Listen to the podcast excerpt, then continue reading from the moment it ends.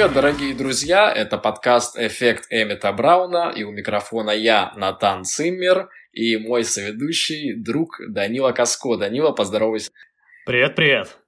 В общем, закончилось лето, мы как следует отдохнули и набрали силы, чтобы заниматься подкастом. Будем потихоньку набирать обороты, записывать, смотреть фильмы. Надеюсь, у вас лето прошло продуктивно, вы успели отдохнуть, и сейчас я думаю, потихоньку мы будем переходить э, к тому, зачем мы здесь собрались. А сегодняшний подкаст посвящен 1981 году, и мы постепенно уже шаг за шагом приближаемся к этим заветным 80-м. Я, честно говоря, обожаю 80-е годы. Это для меня, знаешь, такой особенный период в киноистории, потому что появляется очень много харизматичных персонажей, какие-то крутые франшизы, и знаешь что, мне кажется, реально это десятилетие, это просто средоточие вот этих мужицких фильмов, вот этого брутальщины, вот этого всего, что, в общем-то, я люблю. А, и я думаю, можем потихоньку начинать. А, тебе есть что сказать про 80-е? А, ну, вообще, да, это такой непростой период, а может быть и даже простой, когда уже а, независимое кино как-то уходит на задний план, уже новый Голливуд пал под натиском блокбастеров, уже вышли «Челюсти», а, уже вышел первый эпизод «Звездных войн», четвертый по хронологии. И тут уже мы соприкасаемся непосредственно с таким классическим представителем массового кино.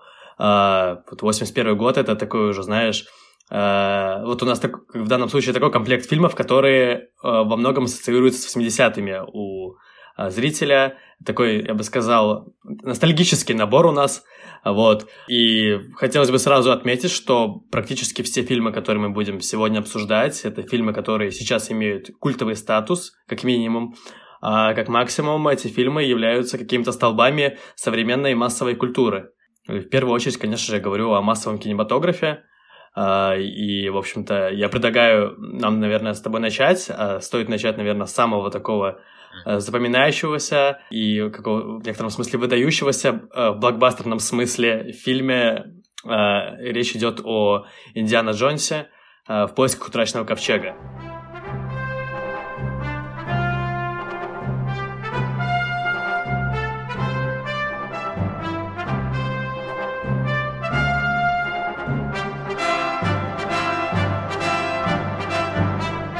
Ты раньше смотрел этот фильм? Да. Я его смотрел много раз, и, признаюсь честно, когда я его пересматривал к подкасту, я себя поймал на мысли, что немножко я придушился, но я все-таки подумал и решил, что это будет совершенно несправедливо как-то принижать этот фильм. Если вдруг кто-то из наших зрителей не смотрел, обязательно нужно его посмотреть. Просто вот есть определенный фактор того, что я смотрел его несколько раз, и вот сейчас как-то он мне немножко уже, то чтобы поднадоел, но уже не выглядит лично для меня так свежо.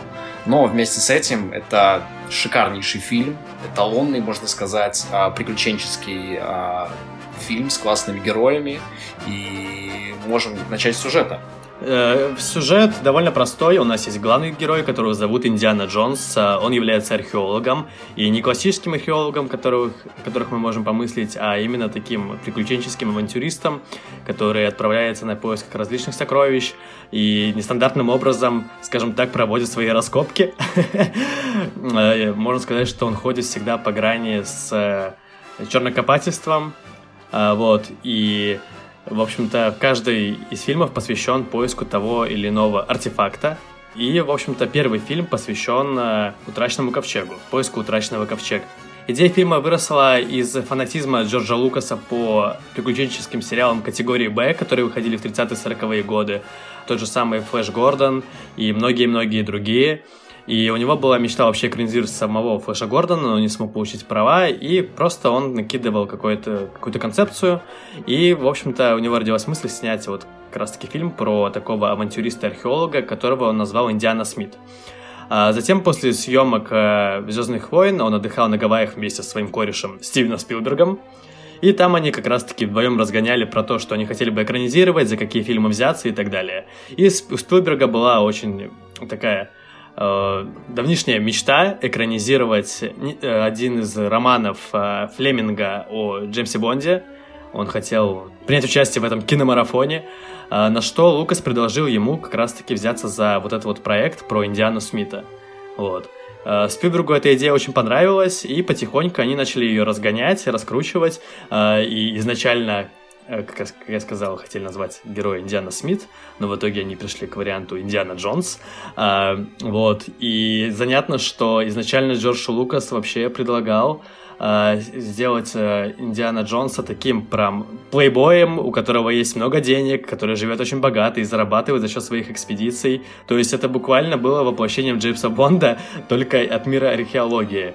Вот, но в итоге они от этой идеи отказались и решили, что все-таки это должен быть такой как-то очень идейный человек, который работает э, профессором в университете, совмещая это с поисками утраченных сокровищ.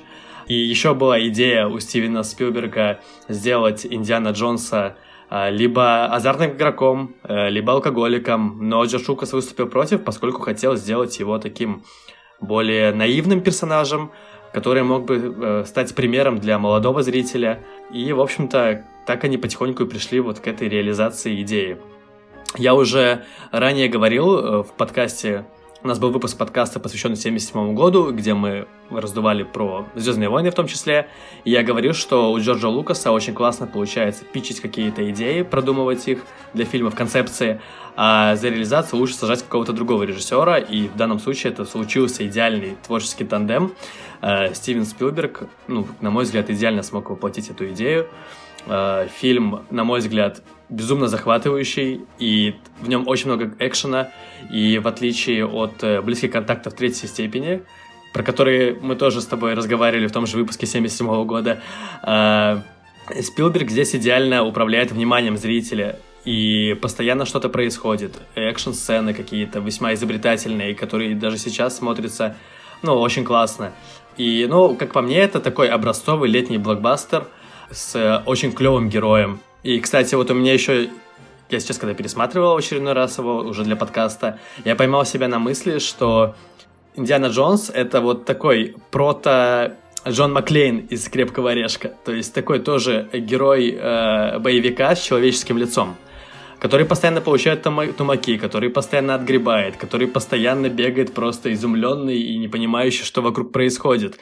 И это реально как-то откликается. Не, исключено, что создатели «Крепкого орешка» как-то вдохновлялись образом Индиана Джонса.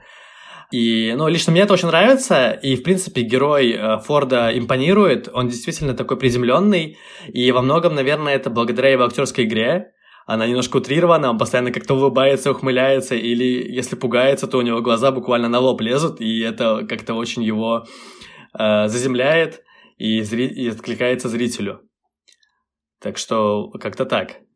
Почему тебе показался он скучным в этот раз?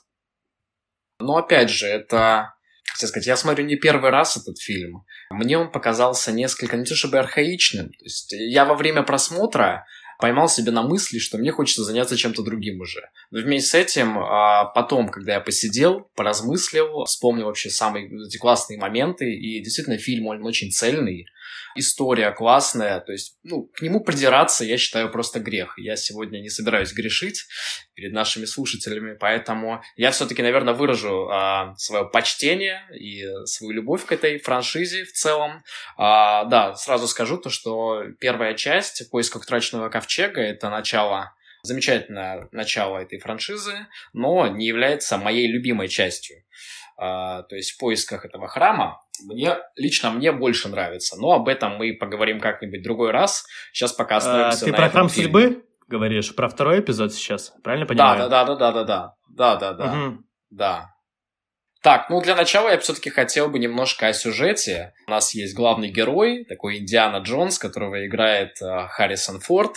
Просто, мне кажется, идеальный актер для отличного персонажа. А, и суть в том, что Индиане Джонсу предлагает там разведка США а, найти ковчег Завета, за которым также гонятся там нацисты. То есть время у нас 36 год, э, еще есть нацисты, э, они ищут всякие реликвии, и, собственно, нацистам помогает давний, скажем так, соперник Индианы Джонса Рене Беллок, и, в общем, начинается у них такая вот погоня за сокровищем. В процессе сюжета Индиана Джонс встречает а, свою экс-возлюбленную Мэрион, которая тоже является довольно интересным персонажем, в том плане, что она представлена не какой-нибудь глупой девочкой а, или слабой героиней, а совсем наоборот. Это женщина, mm-hmm. которая а, может за себя постоять, у нее есть свой характер, и смотреть на нее одно удовольствие. И, в общем, они начинают а, двигаться по направлению к раскопкам. Э, съемки проходили в городе Тунисе, Хотя по сюжету действие происходит в Египте, и там они должны найти ковчег. А...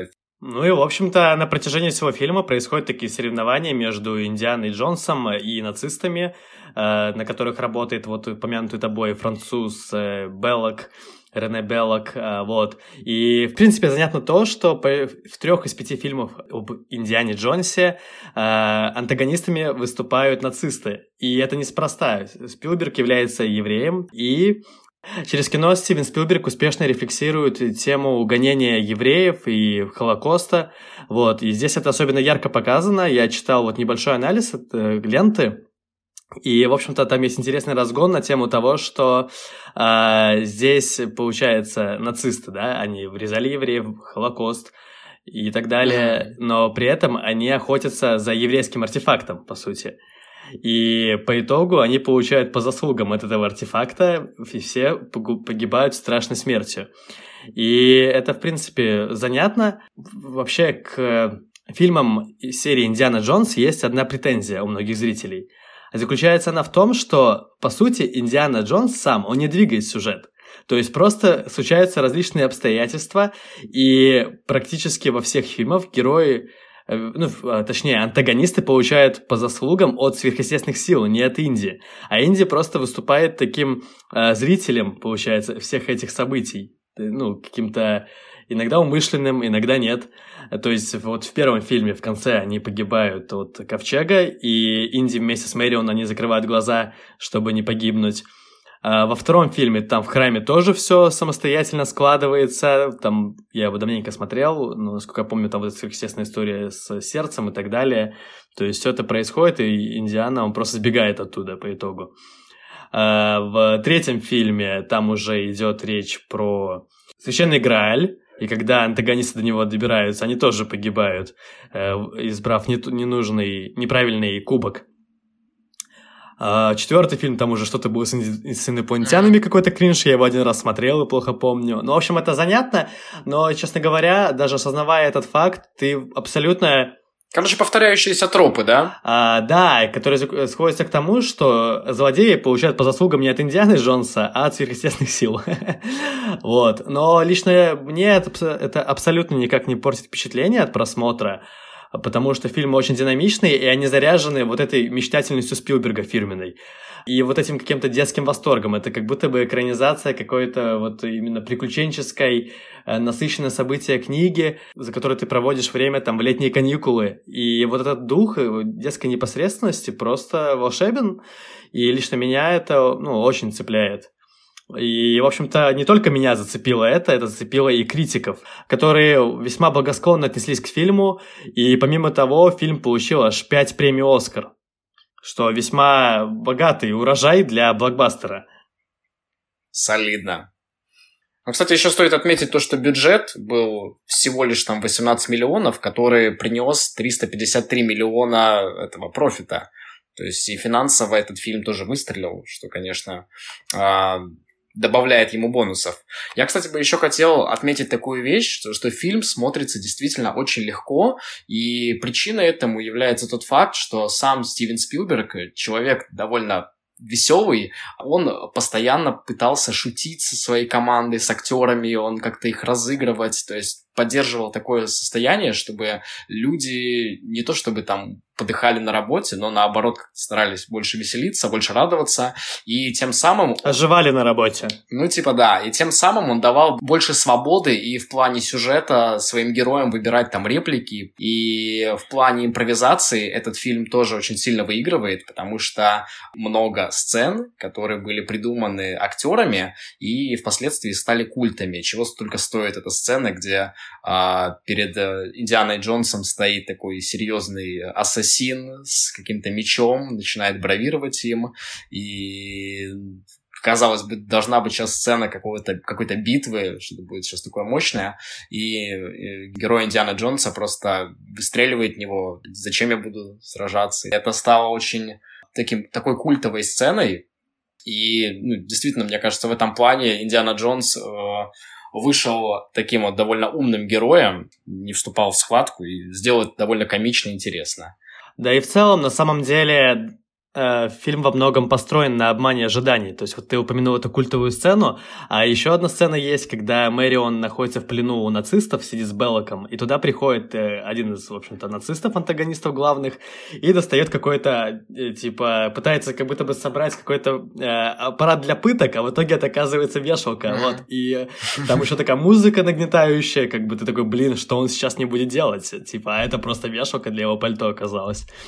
А, и вообще фильм, фильм насыщен очень классным юмором, вот от которого получаешь искреннее удовольствие. И, ну, блин, короче, кайф сплошной, и абсолютно он не состарился.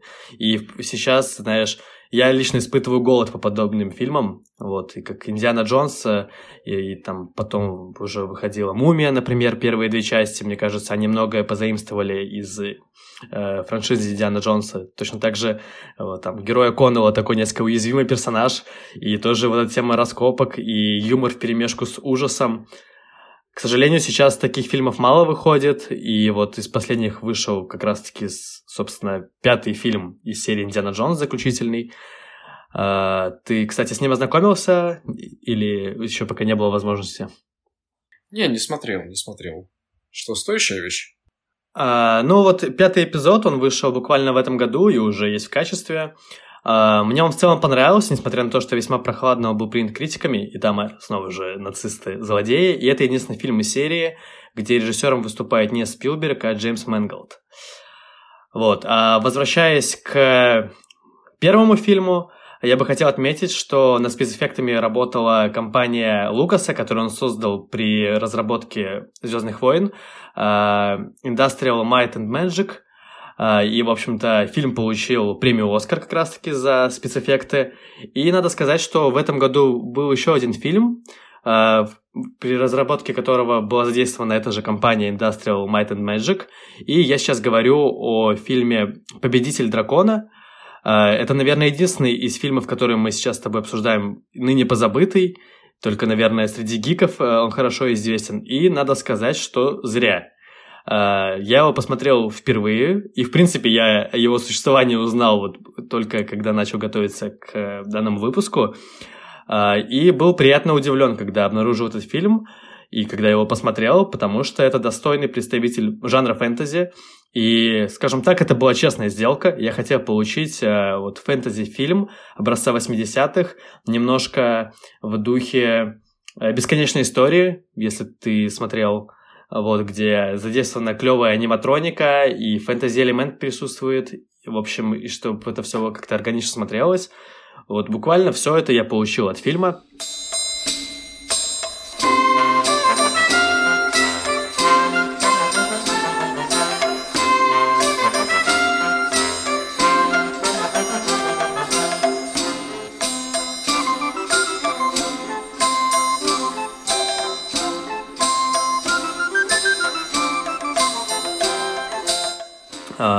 Общем-то, хотелось бы, наверное, немножко рассказать про сюжет. А, события фильма развиваются на самом деле в реальном средневековье, это шестой век, британские острова. И, в общем-то, на... по сюжету фильма есть дракон, который начинает терроризировать э, один из городов. Вот, я не помню название города вообще, есть ли оно по сюжету, но это не столь важно. В общем, он терроризирует поселение, э, регулярно нападая на него, и король заключает сделку с этим, в общем-то, драконом, раз там в какой-то период времени, там месяц условно, он отправляет ему, типа, девушку на обед.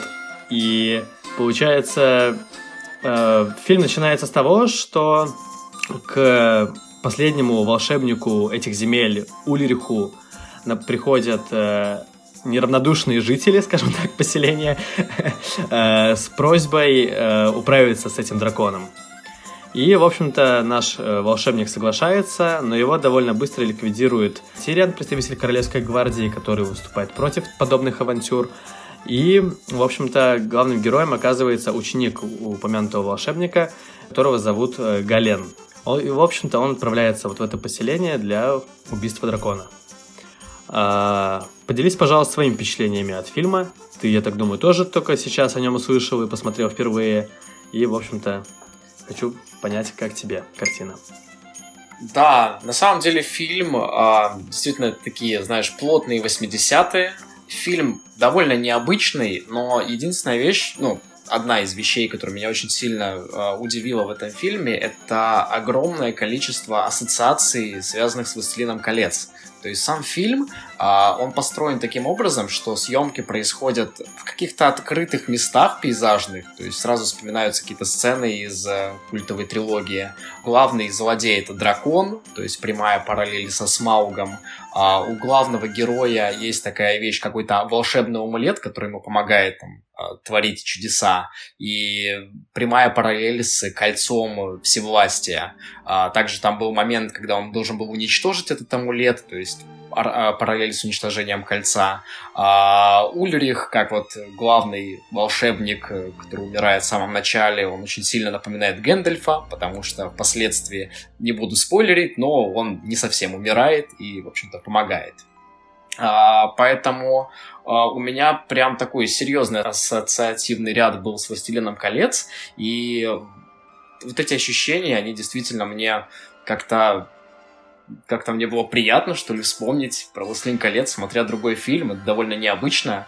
Но опять же в этом фильме есть и минусы, которые мне не очень зашли. Это довольно странная музыка, вместе с этим должен отметить, что лучшую оригинальную музыку, то есть этот фильм получил Оскар в 82 году за лучшую музыку, но как-то мне она не очень зашла, и местами она звучала довольно странно. То есть в конце даже, когда все а, как бы заканчивается, должна быть какая-то или эпическая музыка, или что-нибудь такое, там играет какой-то непонятный, чуть ли не фолк, не знаю, в общем, я не заценил. А также не очень мне зашел а, главный герой, Потому что, во-первых, он был очень сильно похож на Мэри из «Властелина колец». Это, опять же, ассоциация такая, такой же кудрявый, в этом плаще хоббитском, но это ладно, бог с ним. А, он просто был не то чтобы никакой, но другие второстепенные герои как-то его заслоняли. Эмоционально, по крайней мере, воздействовали на меня сильнее, чем он. Также сюжет довольно скомканный, история идет нелинейно. Цель одна — победить дракона, но когда герои приближаются к этой цели, им нужно еще там всякие свои дела выполнять, э, разбираться с королем и так далее. То есть как-то все это не очень цельно. Вот. Что еще? Также хочется отметить, что в этом фильме снялся будущий, э, будущая звезда Звездных войнов. Э, это Иен Макдермит, который впоследствии, через два года после съемки этого фильма, снялся в Звездных mm-hmm. войнах. Какая там часть была? Uh, он в шестом эпизоде снялся в роли императора, и потом еще снимался с первого по третьей части тоже. Вот, вот это вот абсолютная власть! Да, в шестом, короче, эпизоде. И, ну, роль его здесь была небольшая. Он сыграл какого-то священника, которого очень быстро дракон тоже устранил. Вот. Поэтому лично я могу сказать, что это неплохой приключенческий фильм. Он смотрится довольно легко. А, классная картинка, красивые пейзажи, ассоциации с «Властелином колец». И в целом, мне кажется, фильм «Звезд небес» не хватает, но на, на один раз на провести хороший вечер под такое приключенческое фэнтези средневековое, я думаю, самый раз. Я рекомендую. А, но мне кажется, что этот фильм еще выглядит довольно интересным, если учитывать, что вообще-то фильм производства Диснея. А, и он довольно мрачным получился, там не стесня... он не стесняется насилия, то есть там есть прям такие весьма жестокие сцены, особенно с пожиранием э, девушек, вот, э, я такой типа, э, чё? То есть э, он, например, я бы сказал, в плане насилия, жестче, чем, например, Звездные войны, вот четвертый эпизод. Хотя по духу они лично для меня очень похожи. А, и я так думаю, что это, знаешь, такая эпоха темных времен Диснея, когда они экспериментировали и пробовали снимать что-то мрачное, потому что буквально через несколько лет вышел э, Черный котел мультфильм, который является экранизацией одноименной книги. И это такой тоже представитель темного фэнтези. И, конечно, такой Дисней, мне кажется, весьма интересным и необычным. Особенно сейчас, когда ты уже как-то, ну, уже столько лет спустя, в общем-то. Да, когда-то у Диснея были яйца. Да, да, но после черного котла, скажем так, эти яйца сварил черный котел, и Дисней чуть ли не обанкротились, но это, скажем так, уже совсем другая история. А возвращаясь к победителю дракона, хочется, конечно, похвалить его визуал. Во-первых, это красивейшие пейзажи Британии, финальная сцена снималась в Шотландии, и лично меня, конечно, это сейчас все очень впечатляет. Я изголодался по натуральным съемкам в эпоху CGI, том, что в эпоху посредственного CGI, скажем так. А, вот. И это во-первых. А во-вторых, конечно, шикарно сделан дракон, и у него еще шикарное имя, его зовут Вермитракс. И очень классно его подают порционно, скажем так, зрителю. В первых сценах его показывают совершенно мельком, там хвост, кусок крыла, потом какой-то силуэт головы, когда он как раз-таки испепеляет нашего императора из Звездных войн. А, и уже в финале его показывают во всей красе. Это гигантский такой дракон, такой как виверн, я бы сказал, у него только задние лапы есть в наличии. А, вот. И вообще, надо сказать, что этот фильм впечатлил но он оставил яркое впечатление именно среди таких концентрированных э, гиков, скажем так. И вот я нашел э, э, тех людей, кто был от него в восторге. Это Гильермо Дель Торо, режиссер Хеллбоя, э, Лабиринта Фавна, Форма воды и многих других выдающихся фильмов, в которых тоже очень много аниматроники. А, и он говорил о том, что Вермитракс э, — это его любимый кинематографический дракон. А, а второй концентрированный гик — это Джордж Мартин, который вообще был в восторге от Вермитракса, и, в принципе, что удивительно, он считает «Победителя драконов» лучшим э, фэнтези-фильмом из всех существующих на данный момент. И занятно, что в «Игре престолов» есть небольшая пасхалка на него в четвертом эпизоде, когда герои изучают свитки, э, там есть, ну, там перечисляется родословные, в том числе имена драконов, которые были у Таргариенов. И там одного из драконов как раз-таки зовут Вермитракс. Вот такая вот занятная пасхалка есть. А, и, ну, несмотря на то, что фильм э, по всем канонам блокбастера снят, он э, тотально провалился в прокате, у него бюджет был 18 миллионов долларов, а собрал он буквально 15. И, ну, к сожалению, он как-то канул в лету, и все-таки любителям фэнтези и средневековья я бы его порекомендовал к просмотру. Что ж, мы с тобой сейчас поговорили про таких представителей э, массового кино, скажем так, представителей блокбастеров. Сейчас я предлагаю перейти к более независимому кинематографу, но не менее культовому на данный момент. И я сейчас говорю о фильме «Побег из Нью-Йорка», который также вышел в 1981 году, и режиссером выступил мой любимый Джон Карпентер.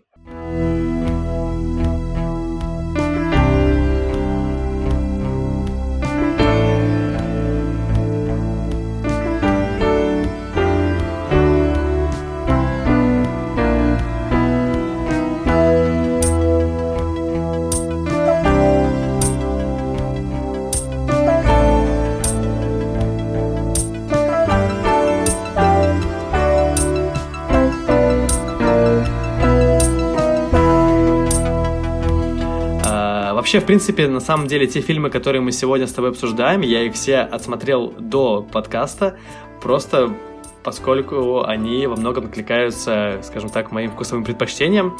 И «Побег из Нью-Йорка» является тоже одним из таких фильмов. А, в общем-то, сюжет у него довольно простой.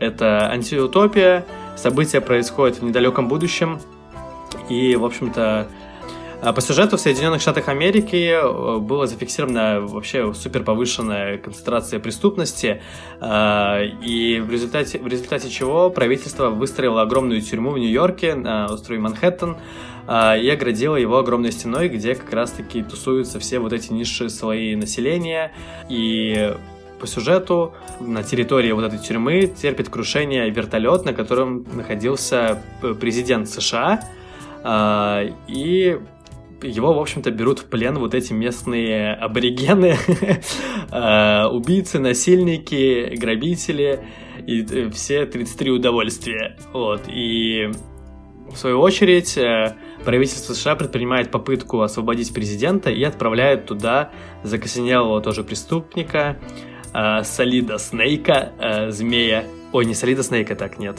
Снейка Блицкина. Да, Снейка Плискина, которого э, играет мой любимый Курт Рассел. Э, и отправляет его по той простой причине, что он э, совершил какое-то супервзрывное ограбление и вообще каким-то супер бывалым выживальщиком является по своей сути. А, и да, еще стоит отметить то, что на всю операцию ему дано 23 часа, и вот эти вот ЦРУшники, которые его завербовали, э, предварительно вживили ему какое-то взрывное устройство под кожу, что в случае чего, если он будет себя плохо вести, чтобы оно взорвалось, короче, он не выживет. Вот, поэтому ему приходится играть по правилам, и да, он постепенно пытается спастись и спасти этого президента. Вот. А, вообще фильм лично у меня оставил очень хорошее впечатление. Это действительно такой яркий представитель такого как бы назвать, тестостеронного кино, где вот главный герой такой накачанный мужик, очень крутой Курт Рассел с какой-то пиратской повязкой, а, максимально все брутально, максимально вот это чувствуется мачизм просто из всех щелей.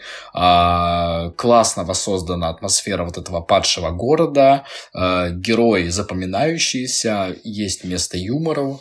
Короче, все очень круто. Фильм крутой. Угу. А, ну, мне кажется, что, конечно, фильм во многом держится на харизме Курта Рассела и его герои. Это такой вот именно образцовый антигерой, который не стремится к каким-то высоким целям, он просто пытается выжить во всех этих обстоятельствах и получить амнистию, которую ему пообещали в результате спасения президента. И, в общем-то, он использует для этого различные способы и не всегда морально-этически бросает своих союзников и просто пытается выполнить поставленную перед ним задачу. Вот, конечно, Курт Рассел в этой роли безумно харизматичный, и я знаю, что для него было важно исполнить эту роль, поскольку до этого он снимался в диснеевских каких-то комедиях, и он очень хотел воплотить вот образ совершенно другого героя, и я думаю, что он вообще успешно с этим справился. А, вот. И на самом деле очень весьма удивительно. Я не перестаю восхищаться Карпентером а, за то, что он выжимает максимум из минимального бюджета. У этого фильма бюджет всего лишь 6 миллионов долларов. Это в три раза меньше, чем «Победитель дракона», и почти в 4 раза меньше, чем у Индианы Джонса. Но при этом смотрится он, конечно, роскошно, ты действительно ощущаешь себя э, соучастником э, этого змея Плискина э, и чувствуешь как вот это погружение в постапокалиптический Нью-Йорк, потому что там декорации, конечно, масштабные э, и Действие весьма динамичное, очень много каких-то локаций клевых, необычных. Вот, ну, это действительно что-то впечатляющее для меня. И, конечно же, не обошлось в данном случае без какого-то, скажем так, э, социального посыла, э, поскольку Джон Карпентер, Карпентер, Карпентер, я все называю Карпентером, правильно, Карпентер вроде как, ну это сейчас не столь важно, э, он написал сценарий к этому фильму под впечатлением от Уотергейтского скандала. А, то есть он в очередной раз пытается показать фигу президенту. То есть до этого мы с тобой в выпуске про 88 год говорили про его фильм а, «Чужие среди нас», и там была критика рейгономики, а здесь получается а, именно такой такая порция осуждения в сторону президента Никсона. Вот. И на самом деле очень классно здесь показаны вот эти тоже власть имущие, скажем так, герои, поскольку вот в этом преступном Нью-Йорке есть свой президент, э, герцог, который как раз-таки держит в плену э, президента США. И в финале наш спойлер, это сейчас будет спойлерная зона, э, наш э, герой, э, змей, спасает президента, но в конце, ну, они взбираются на стену по сюжету, и герцог уже прям вплотную их настигает, и когда, как только они забираются на стену, президент хватает там пулемет или автомат и просто расстреливает герцога с э, каким-то огромным э, людоедским удовольствием. И это вот такая очень иллюстративная сцена, и как бы в итоге змей получает амнистию, но при этом э, в диалоге с президентом он понимает, что президенту абсолютно по барабану на тех, кто помогал ему спастись, на тех, кто его окружает. Э, то есть это такой тоже циничный э, людоед в костюмчике, который мало чем отличается от герцога, который руководит Нью-Йорком. В некотором смысле даже герцог, герцог как будто бы ближе зрителю, потому что он по сюжету просто хочет сбежать тоже из этого преступного города. Правильно я помню, кстати, этот? Что я его да, не да, да, да, кстати, очень правильно. Ну вот, да. А, и, в общем-то, концовка тоже очень классная потому что не столь важен был президент, сколь был важен э, чемодан, который находился у него, в котором была кассета. И важно было как раз-таки в такие сжатые сроки спасти президента, поскольку там был саммит, а, на котором он должен был выступить по поводу ядерного оружия. То есть э, скажем так, в этом мире будущего США ведет войну с СССР и Китаем. И в финале, когда он подключается к этому прямому эфиру, чтобы как раз-таки включить эту кассету, а, он ее, в общем-то, включает, и оказывается, что там вообще музыка из какого-то такси играет. А, и как раз-таки в финальных кадрах э, герой Курта Рассела уничтожает настоящую кассету. И наступают титры, то есть такой, знаешь, вот типичный для антиутопии конец. Побег из Нью-Йорка — это ярко выраженное жанровое кино. То есть это именно антиутопия с примесью постапокалипсиса. И если вы хотите что-то подобное посмотреть, то вообще, мне кажется, идеальный выбор, который тоже смотрится в настоящий момент весьма свежо. Э, и, опять же, практические эффекты до сих пор... Э, практические эффекты имеют свойство не стареть. Э, во всяком случае, не стареть так быстро, как, как это происходит с CGI-эффектами. Поэтому я бы, наверное, порекомендовал нашим слушателям ознакомиться с этой лентой.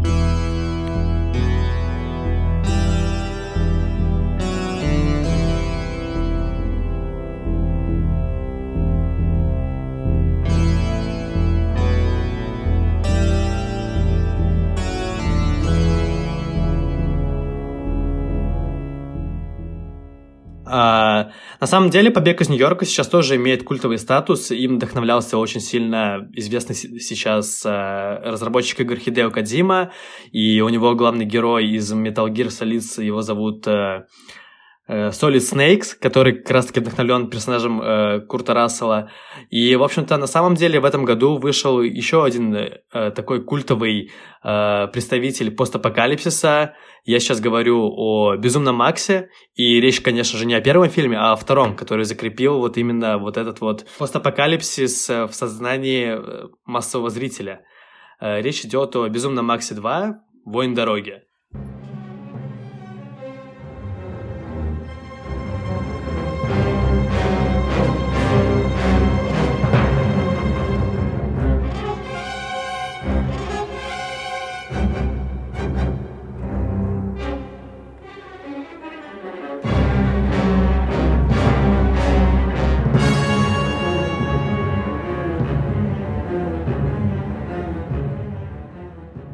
Так, чувак, позволь мне перехватить инициативу и немножко рассказать про сюжет.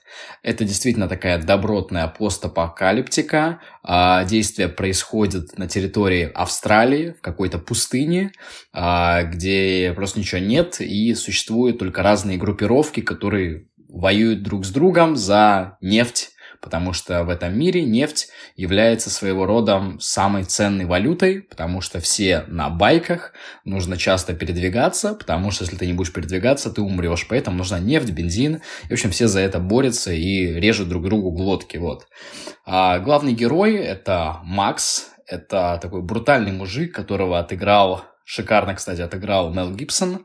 А, мы его знаем еще от первой части. То есть это такой чувак поживший, видел определенное говнецо. Видел некоторое дерьмо в Австралии. Да, да, да, да, да, да, да. Вот. И по сути, этот персонаж э, трагичный персонаж, потому что мы знаем, у него погибла в прошлой части семья, и он переживает эту потерю очень сильно, и поэтому он старается не сближаться с людьми. То есть он сам выживает сам по себе, а на других людей ему все равно, потому что он не хочет опять пережить те же самые страшные эмоции. Вот.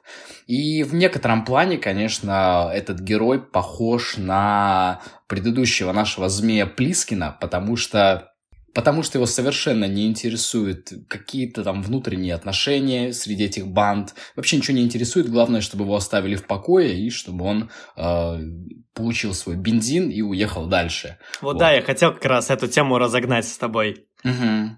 Говори, да, говори, да. Да. Основные события э, фильма происходят вокруг такой, скажем, э, базы, внутри которой есть э, нефтяная вышка. И этой базой владеют, а, ну, что-то типа коммуны, наверное, ребят, которые а, по фильму являются скорее положительными героями, потому что они живут, друг другу помогают, они довольно человечные, там все типа нормально, и они просто пытаются тоже выжить, но у них есть эта вот база. И нефть, и много нефти, самое главное. А, и на эту нефть охотится уже другая банда, скажем, злодейская банда. И, кстати, про них тоже стоит несколько отдельно а, кое-что обозначить, потому что внешний вид этих злодеев это действительно такая вещь, которая, мне кажется, стоит отдельного обсуждения, потому что их костюмы, они вот навеяны каким-то, я не знаю, БДСМ тематикой, то есть все в каком-то латексе, какие-то очень непонятные движения.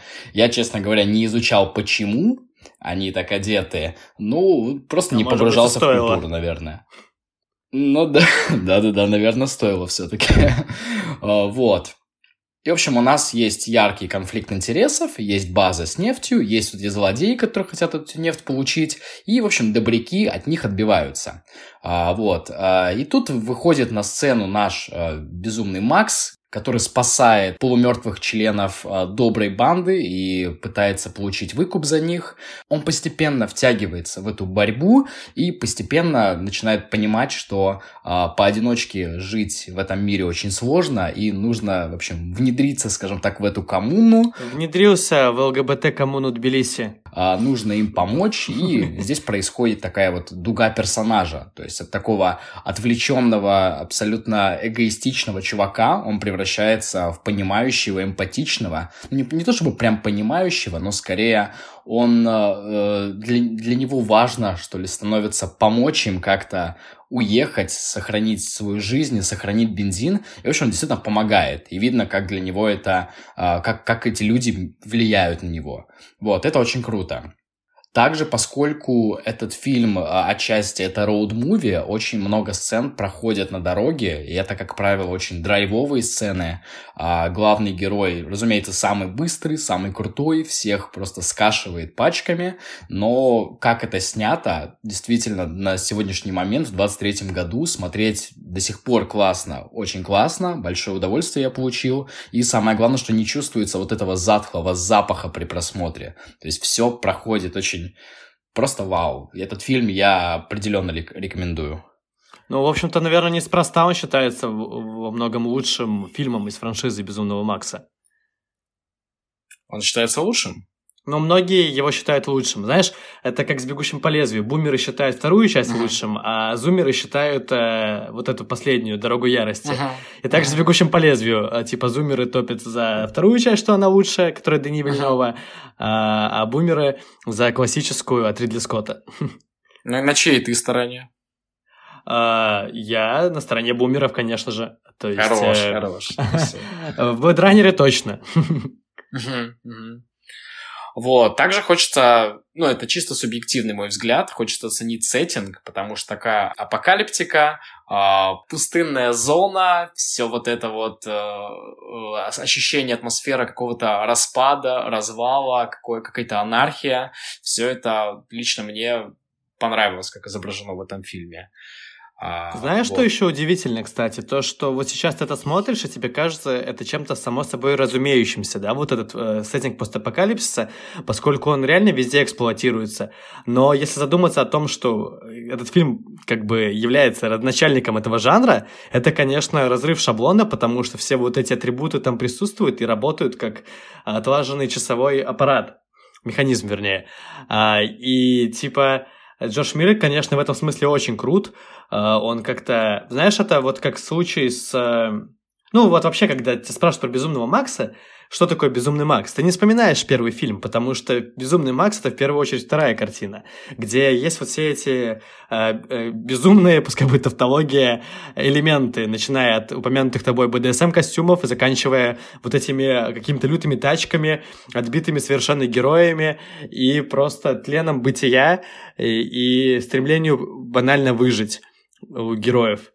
И это действительно круто, что Джордж Миллер смог это воплотить на экране и еще не раз возвращался к этой вселенной и ну, практически всегда успешно. Ну, я знаю, что третий фильм «Под куполом гром», по-моему, называется, я его не смотрел, э, он был прохладно принят критиками, но вот с «Дорогой ярости» он, конечно, триумфально вернулся в эту вселенную, и вообще надо сказать, что все фильмы, которые мы с тобой перечисляем, за исключением э, «Победителя драконов», они имели Э, продолжение, и зачастую даже не одно, и многие из них до сих пор э, живут, цветут и пахнут.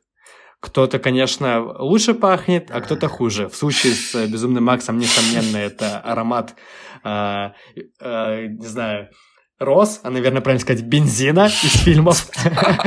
А в случае с Индианой Джонса, конечно, сложно сказать, чем там пахнет. Скорее, какой-то уже плесенью и пылью. Короче, попахивает. Да, да, да. А, и, ну, вообще удивительно, что, конечно, за такие малые деньги Джош Миллер смог сделать образцовый экшн-фильм, который, опять же, как ты уже говорил ранее, э, пребывает в какой-то постоянной динамике. То есть бюджет у него был всего 4 миллиона долларов, это еще меньше, чем у «Побега из Нью-Йорка». А, вот, и при этом он собрал 36 миллионов. Это во сколько? Сейчас мы посчитаем. В 9 раз больше своего бюджета. А, и вот ты ранее сказал, хочу немножко разогнать эту мысль тоже, то, что герой Мела Гибсона, Макс, э, очень похож на героя Курта Рассела э, змея Плискина. Они оба, по сути, являются не героями, а антигероями, которые руководствуются желанием выжить и которые адаптируются постоянно под э, весьма непростые условия. Они даже внешне похожи на самом деле. Но единственная разница в том, что, как мне кажется, э, Змей Плискин, он именно такой более циничный персонаж по своей сути. В то время как Макс, он скорее такой просто типа чувак, э, который попал в какие-то стрёмные обстоятельства и пытается выжить, но является таким довольно но не стоит забывать, что у него была семейная трагедия, у него погибла жена да, и ребенок. правда. Поэтому, в общем, его можно понять. Да, да, он более трагичный герой, потому что в случае со Змеем Плискиным вообще нам неизвестно, какое у него было прошлое, и там постоянно все удивляются, то, что типа ты выжил, ты выжил, uh-huh. а после чего выжил, как бы нам не объясняют. То есть такой герой без прошлого, знаешь, как э, слепок эпохи. Вот. Uh-huh. В этом, наверное, они отличаются. А, и на самом деле, как я уже сказал ранее, а, говоря о Безумном Максе, мы а, вернее, говоря о постапокалипсисе, мы в первую очередь вспоминаем второго Безумного Макса, а не первого, потому что первый снимался а, вообще за три копейки. А, как говорил Джордж Миллер, это были партизанские съемки, они нелегально перекрывали дороги и все такое. И вообще там они познакомились с Мелом Гибсоном, потому что оба работали в скорой помощи, то есть это были такие прям авантюристы и любители кино, а, которые успешно смогли снять этот фильм. И в свою очередь он собрал хорошую кассу и стал очень популярным, но первый фильм, он по духу очень сильно отличается от второго. Uh, он гораздо более камерный, что логично, учитывая бюджеты. Это, во-первых. А во-вторых, там гораздо меньше вот именно вот этой пост- постапокалиптической эстетики. Там просто э, не столь далекое будущее, где э, есть э, там по сюжету, насколько я помню, вот эти вот байкеры отбитые, а, но не настолько отбиты, как во второй части. И есть подразделение полиции, которое их отлавливает. И, в общем-то, на этом-то и строится весь сюжет. Вот. Э, так к чему я это веду? Потому что следующий фильм у нас тоже снят был за 3 копейки э, абсолютными авантюристами, которые очень любят кино. Э, и еще эту франшизу роднит с «Безумным Максом» то, что в первую очередь, говоря о ней, на память приходит второй фильм. Я говорю сейчас о франшизе «Зловещие мертвецы», а конкретно о его первом фильме, который является весьма весьма камерным, но не менее интересным.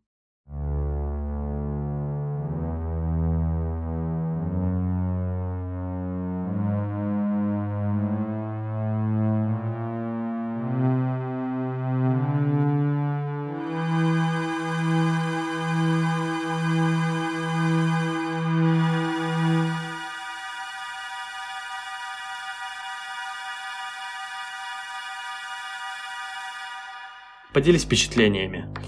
А, да, я бы хотел бы начать с того, что данный фильм а, относится к жанру хоррора, а я все еще небольшой фанат этого жанра и вряд ли могу в полной мере оценить все его достоинства, поэтому я, я бы хотел бы просто это сначала обозначить. А после просмотра у меня была такая мысль, что весь фильм зиждется на вот этом, на эффекте испуга на скримерах и на каком-то просто нечеловеческом а, восхищении, какой-то, вот, знаешь, когда смакуют жестокость, смакует кровь, какие-то вот расчлененные моменты. Вот режиссер Сэм Рэйми мне показался каким-то э, изувером, который просто любит крови да побольше и показывает это он довольно э, долго э, в деталях, то есть там действительно есть в этом фильме такие кадры, когда просто 10-15 секунд показывают, как там что-то, кровь выливается из руки, там голова отрубленная валяется, что-то гниет. И вот все в таких, знаешь, сочных красках, что, конечно, ну, меня пугают такие сцены. У меня, прежде всего, вопросы к психическому состоянию режиссера. Ну, конечно, шучу. Э, любить хорроры — это нормально, просто я небольшой фанат. Вот. А, хотелось бы немножко сказать про сюжет. А, сюжет довольно простой, то есть у нас есть компания из э, пяти человек, э, два парня и три девушки, и вот они решили на уикенд а, снять себе какую-то халупу где-то в лесу Теннесси, и чтобы там провести ну, время вместе, вот. А, они туда приезжают, а, обнаруживают, что халупа, ну, совсем непригодная для жизни, скажем так. Находят там подвал, а в подвале а, находят странную книгу некроманта, а, граммофон и еще какие-то там а, какой-то ритуальный нож, еще что-то. Короче, не суть. И наши герои прочувствовали, что что-то идет не так, они решили включить запись граммофона, почитать книгу, и оказалось, что там было э, заложено какое-то заклятие, которое призывает монстров, мертвецов и, в общем, короче, злые духи на землю. Вот. И постепенно эти злые духи стали нападать на героев и превращать их в таких зомби, и они стали, вот эти вот зомби, бывшие герои, нападать друг на друга. Фильм показывает, как они противостоят этому злу и насколько вообще успешно у них это получается. Вот. А, из плюсов хочу отметить, наверное, музыку, потому что она действительно напряженная, она тебя держит в таком постоянном, знаете, в состоянии саспенса, какого-то э, страха, что вот сейчас что-то произойдет. И, конечно, в подобного рода фильмах музыка играет важную роль. И в этом фильме музыка действительно хорошая, добротная. А, вот. А, много было классных визуальных решений и операторских. То есть там был даже момент, а, когда сцена показывает, как вот этот вот злой дух движется там из леса в эту халупу, и вот там получается такой эффект, как будто бы это хандикамом снимается где-то внизу, и так все трясется, и довольно необычное ощущение. Мне очень понравилось. Слушай, надвигаешься камера, потому что была зафиксирована на велосипеде, который ехал через лес. А, да? Да. Ну, я ну, прикольно, попозже подробнее расскажу. К минусам я бы, наверное, отнес не очень правдоподобную игру а, мужских героев, потому что а, как-то ну, представьте то, что твоя девушка превращается в монстра, она начинает там летать, творить всякую дичь, а ты смотришь на это как будто бы Как будто бы ты каждый день с этим сталкиваешься, как будто бы это обычное состояние для твоей девушки. Не знаю, может быть, у них, конечно, и так, но реакция у них была довольно э, нереалистичная, вот. Мне не хватало, наверное, эмоций от мужчин, и в противовес женские герои были гиперэмоциональные, они очень много кричали, и, в общем-то, что соответствует ситуации. То есть девочки, девочки отыграли как следует. Вот, но в целом фильм добротный, просто я не небольшой фанат этого жанра, но для любителей я, конечно, его с удовольствием порекомендую. Как тебе? А, ну, слушай, я с франшизой «Зловещих мертвецов» уже успел познакомиться ранее. А, я отсматривал для одного из наших выпусков а, третий фильм – и хочется сразу, кстати, прояснить для наших слушателей, у нас есть э, этакий э, выпуск Шрёдингера, который посвящен 92 году. Э, мы его выпустили, когда записываться только начали, но он был плох и в плане качества звука, и в плане наших диалогов. Не то чтобы сейчас все стало сильно лучше, но тем не менее. А, и просто время от времени мы ссылались на тот выпуск, пока он был на всех площадках. Но поскольку он был реально плох, мы его удалили, а ссылки на него остались. Мы, в общем-то, как я сказал, а, третий фильм «Зловещих мертвецов» я отсматривал для выпуска про 92 год. Кстати, я думаю, что нам с тобой когда-нибудь стоит к этому году вернуться и более качественно его как-то обозреть. А, вот. И сейчас, скажем так, я вернулся к истокам, посмотрел первый фильм, и, конечно, они очень разные по духу. А, я неспроста сказал, что вот второй Mad Max ассоциируется с постапокалипсисом, а «Зловещие мертвецы», если про них говорить, то это в первую очередь второй фильм. Поскольку... А, ну, второй, третий фильм и дальше. Поскольку первый фильм — это именно хоррор, в классическом его проявлении, в то время как э, продолжение уже гораздо больше кренятся в сторону э, черного юмора и комедии.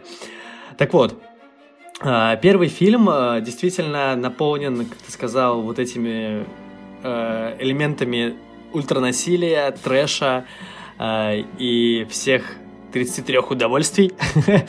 Вот. А, и действительно это было удивительно, поскольку я мельком еще смотрел сериал, который впоследствии выходил, и третий фильм, где очень много юмора и мало всей вот этой чисто чернухи, чернухи в чистом виде. Здесь же только она и есть. Здесь постоянно льется кровь фонтанами, здесь постоянно что-то разлагается, а, отрывается и все такое. И местами, конечно, это выполнено не очень достоверно, потому что снималось это все буквально за 3 копейки, но чтобы вы понимали, бюджет у этого фильма всего лишь 375 тысяч долларов. То есть у «Безумного Макса» 4,5, у «Побега из Нью-Йорка» 6 миллионов долларов, а не говоря о блокбастере блокбастерах, которые мы обсуждали в начале нашего выпуска. А, но если держать в голове бюджет фильма, то, конечно, он выглядит образцово, потому что э, ну, ребята, которые этим занимались, это реально были ребята. Э, Сэму Рэйми было буквально 22 года, по-моему, время съемок. То есть совсем молодые парни и девушки – а, конечно, снимаю перед ними шляпу, особенно если держать в голове обстоятельства съемок. А мне кажется, а, все эти обстоятельства, всем этим обстоятельствам можно посвятить документалку, а, потому что Сэм Рэйми и Брюс Кэмпбелл, исполнитель главной роли, они были друзьями с самого детства, и еще в школе они регулярно снимали различные короткометражки на камеру Супер 8, которая была популярна в то время.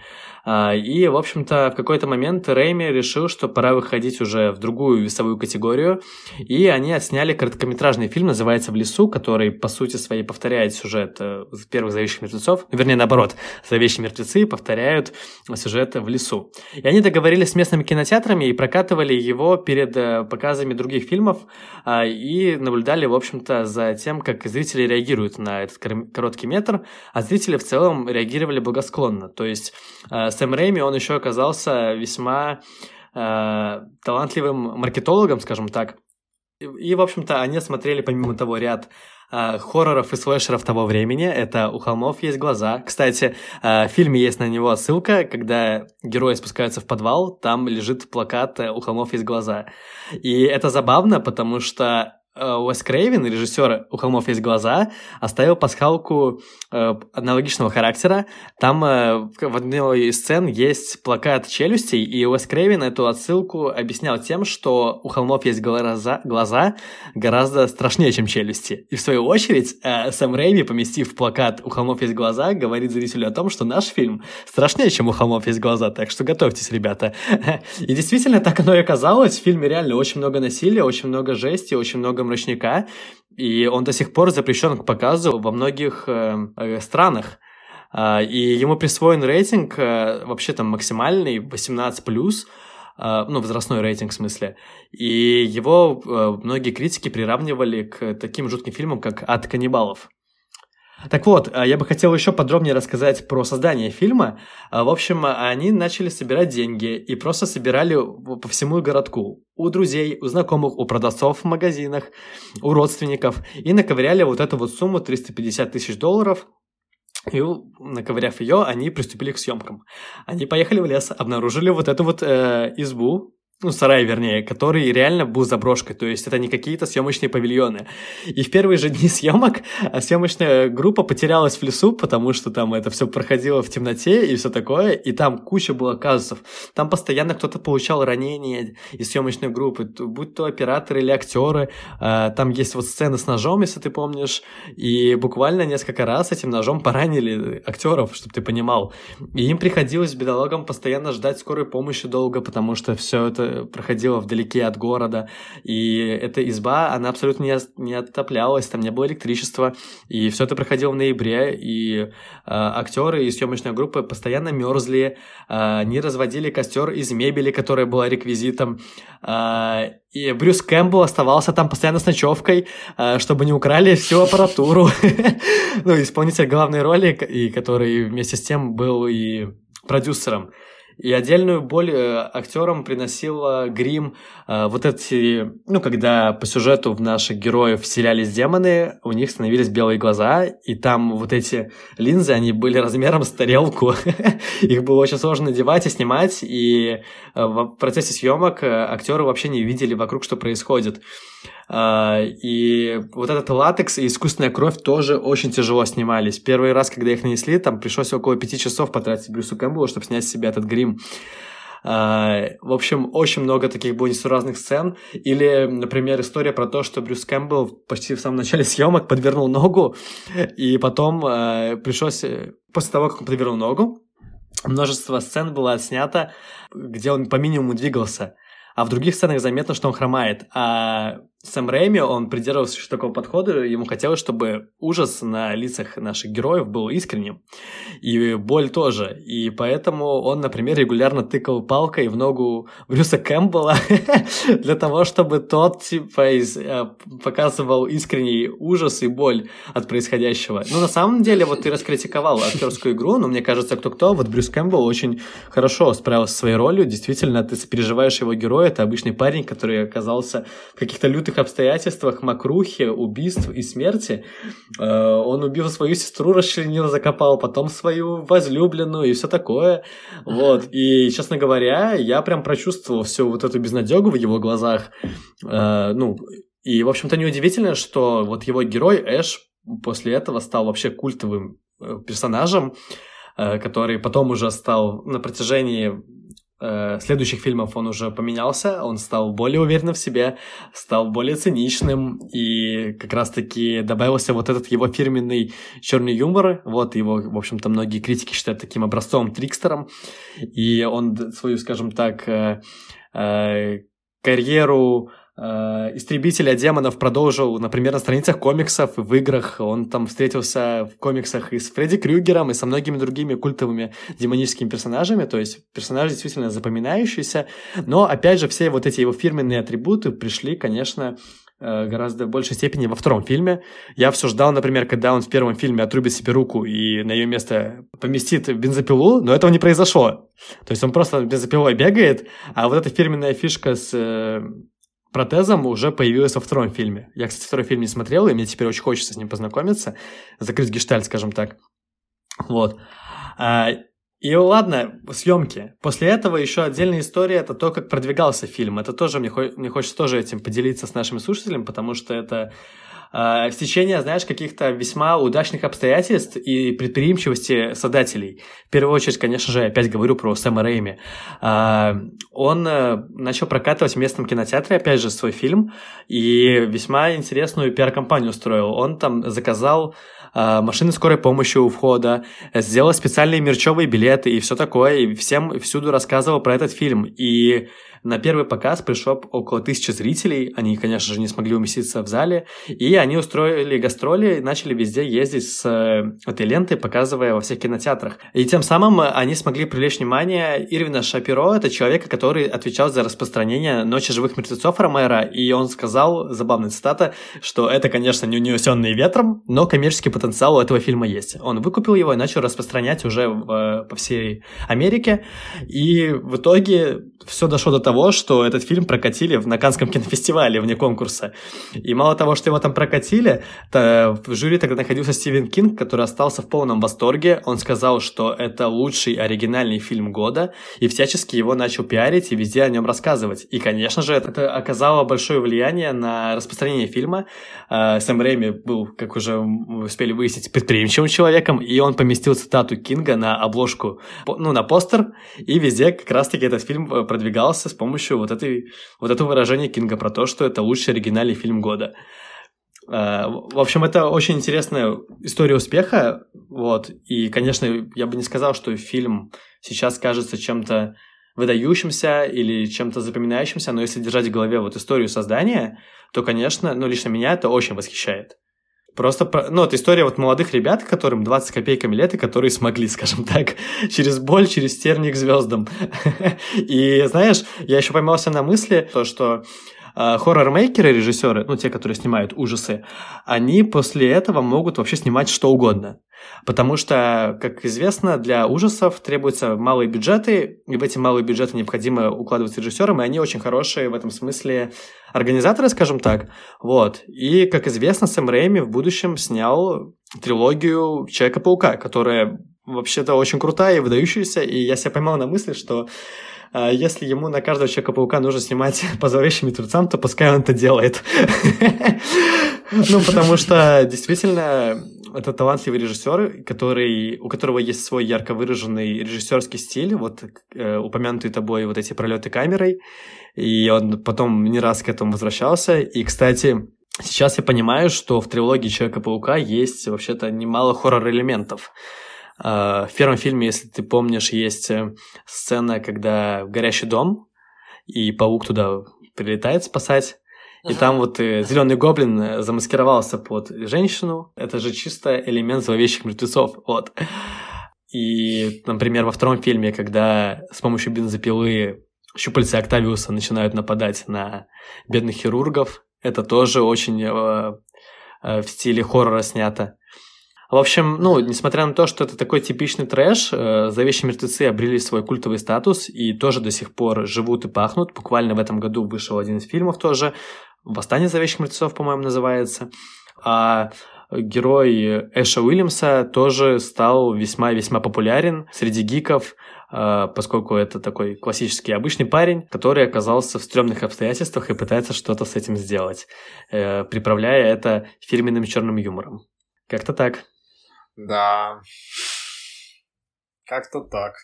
А, ну что ж, на этом я предлагаю завершить наш выпуск про а, 1981 год. А, фильмы, которые мы с тобой сегодня обсуждали, это, как я уже сказал ранее, в некотором смысле столбы современного массового кино. Здесь и образцы постапокалипсиса, и образец блокбастерного приключенческого кино в лице Индианы Джонса, и ярко выраженный образец э, жанра ужасов и зомби-ужасов, это «Зловещие мертвецы». И вот лично мне, конечно, наверное, все фильмы, которые мы сейчас обсудили, в той или иной степени понравились. То есть каких-то откровенных, скажем так, провалов или того, о чем мне было неприятно говорить, здесь не было. А, так что как-то вот так. Что ты думаешь на этот счет? Да, тут даже не добавить никак. Ты все, как сказать, с языка снял. Действительно, год оказался плодотворным, никаких серьезных провалов не было. Ну и в целом я получил массу удовольствия. Надеюсь, и вы, друзья, получили это удовольствие. А сейчас мы потихоньку закругляем этот выпуск. Это был все еще подкаст «Эффект Эммета Брауна». У микрофонов был Яна Там Циммер и мой друг и соведущий Данила Каско. Всем всего хорошего, друзья. Смотрите фильмы. Пока-пока. I just can't seem to get enough